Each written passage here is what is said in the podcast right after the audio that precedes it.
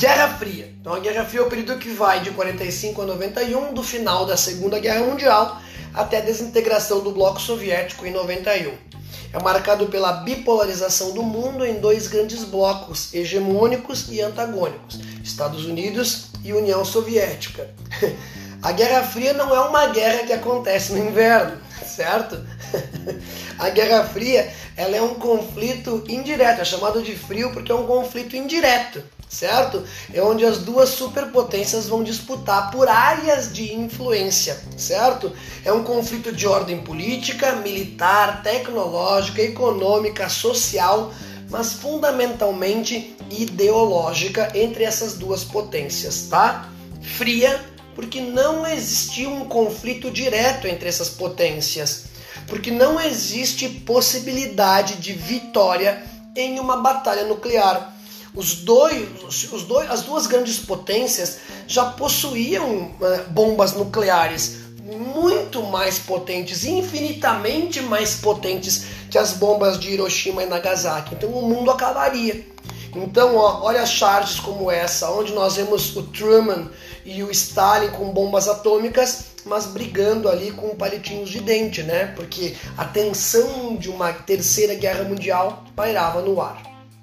A Guerra Fria ela é dividida didaticamente em três fases. A primeira fase é a Guerra Fria clássica. Ela vai do final da Segunda Guerra Mundial até meados dos anos 50. É o período mais instável.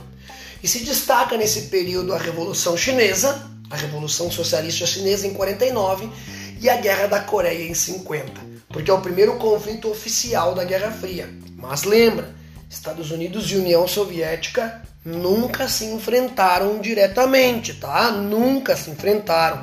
Porque lembra, não existe possibilidade de vitória em uma guerra nuclear.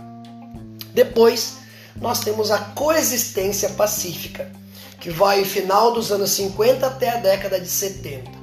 Esse período de coexistência pacífica é marcado pelo equilíbrio de forças, então é um período de grande estabilidade. Nós vamos ter a corrida espacial, nós vamos ter o processo de desestalinização da União Soviética, é quando o mundo fica chocado com os horrores do governo Stalin. A Guerra do Vietnã é o primeiro grande conflito televisionado e o processo de descolonização afroasiática, quando as nações da África e da Ásia buscam a sua independência. E por fim, nos anos 80 e 90, nós temos a nova Guerra Fria, com um projeto fantástico, que era o projeto Guerra nas Estrelas, que era para levar a guerra para o espaço, não saiu do papel, e o completo esfacelamento do bloco soviético. A União Soviética ela possui um sistema socialista, uma economia planificada e um partido único. Buscava uma certa igualdade social, mas não existia democracia. Já os Estados Unidos defendiam a expansão do capitalismo uma economia de mercado, um sistema democrático, porém com um abismo de desigualdade social. E essas duas superpotências, ao longo desse período, 45 e 91, vão tentar implantar em outras partes do mundo os seus modelos político-ideológicos. Beleza? O mundo vai ficar todo coloridinho, entre azul e vermelho. Como eu disse para ti, são dois blocos. Dois blocos hegemônicos e ao mesmo tempo antagônicos.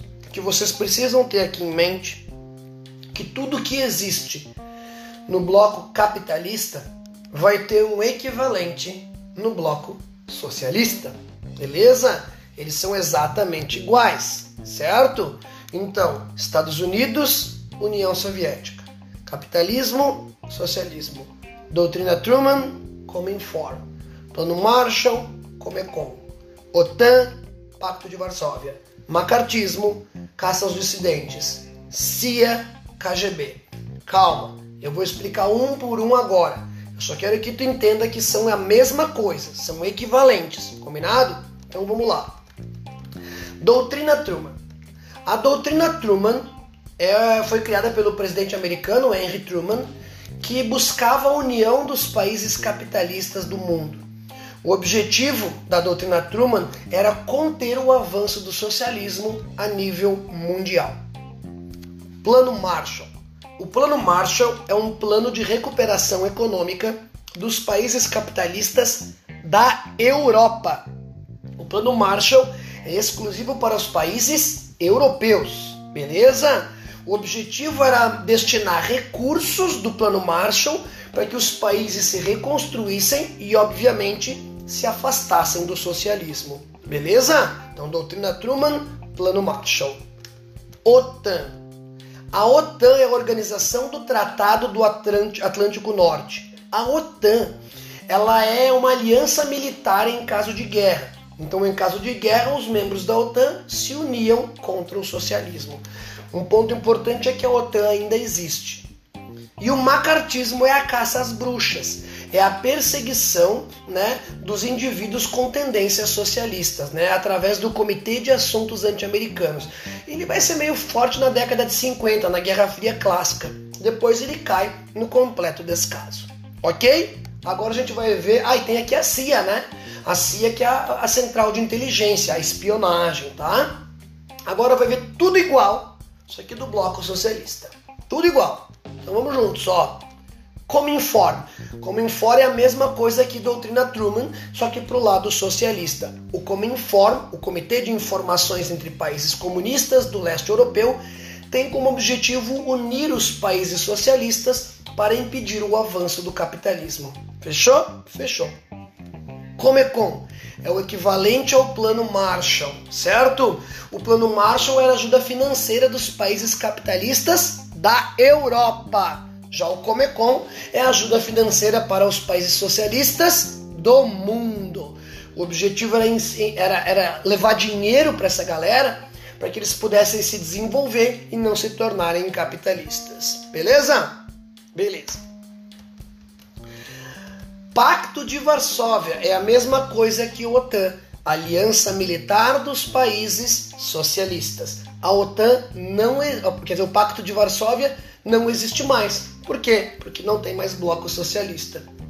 E por fim, a caça aos dissidentes. Muito forte no governo Stalin, tá? Era perseguir aqueles caras que eram contrários à ideologia socialista. Beleza?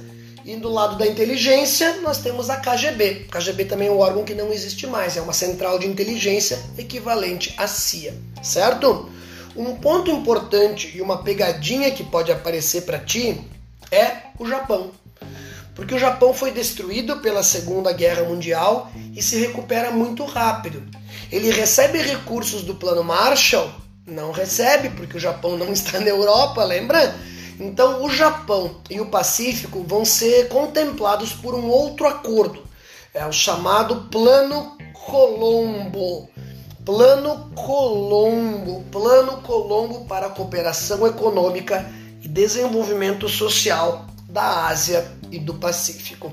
É a mesma coisa que o Plano Marshall, só que para os países do Sudoeste Asiático e do Pacífico. Fechou? Fechou. Beleza? Um dos traços marcantes da Guerra Fria é a intensa corrida armamentista, onde as duas superpotências, por não poderem ter um conflito direto entre eles, eles então vão acabar fazendo grandes demonstrações de poder Dá uma olhadinha na imagem ali, doutores. Olha o tamanho da bomba H quando comparada aqui, ó, com a bomba de Hiroshima. Gente, o mundo acabaria. É simples assim. O mundo acabaria. União Soviética apertaria um botão de um lado, os americanos apertariam um botão de um outro. Catapimbas, meu! O mundo acabaria. Beleza? Por isso que é um conflito improvável, indireto. Certo? Beleza? E para mim, sem sombra de dúvida, uma das coisas mais legais da Guerra Fria deve ter sido a corrida espacial. Certo? A corrida espacial deve ter sido muito a fuder, certo? Muito a fuder. Cara, os soviéticos saem na frente lançando o primeiro ser, o ser humano no espaço, né? O Yuri Gagarin. Né? Esse cara vai para o espaço e vai dizer: a Terra é azul. Os Estados Unidos correm contra o tempo e vai colocar o primeiro homem na Lua, né? Em 20 de julho de 69. E ele vai dizer: um pequeno passo para a humanidade, um pequeno passo para um homem, mas um grande passo para a humanidade, certo? E assim a gente foi para a Lua. Adiantou alguma coisa a gente para a Lua? Não, mas desde assim deve ter sido muito legal, né? Uma coisa interessante é, eu acho interessante né, a gente tentar buscar um ponto positivo nessa, nessa violência toda, é que o mundo evolui através das guerras. O próprio Albert Einstein, quem falou essa frase, o mundo evolui através das guerras. Nessa busca por desenvolver tecnologias militares para superar os seus concorrentes, Estados Unidos e União Soviética vão desenvolver muitas coisas que hoje fazem parte do nosso dia. Desde o forno de micro-ondas, comida desidratada, a própria internet, o GPS, isso tudo é fruto do desenvolvimento tecnológico que acontece então na Guerra Fria. Beleza? Então isso, isso aqui mostra para vocês como o mundo ficou dividido, como o mundo ficou polarizado, certo? Entre Estados Unidos e União Soviética. E ao longo desse período, entre 45 e 91, tanto Estados Unidos como União Soviética vão participar indiretamente de um monte de outros conflitos, como Guerra da Coreia, Revolução Cubana, Revolução Socialista Chinesa, a Guerra do Vietnã e a Guerra do Afeganistão e isso a gente vai bater um papo num outro momento.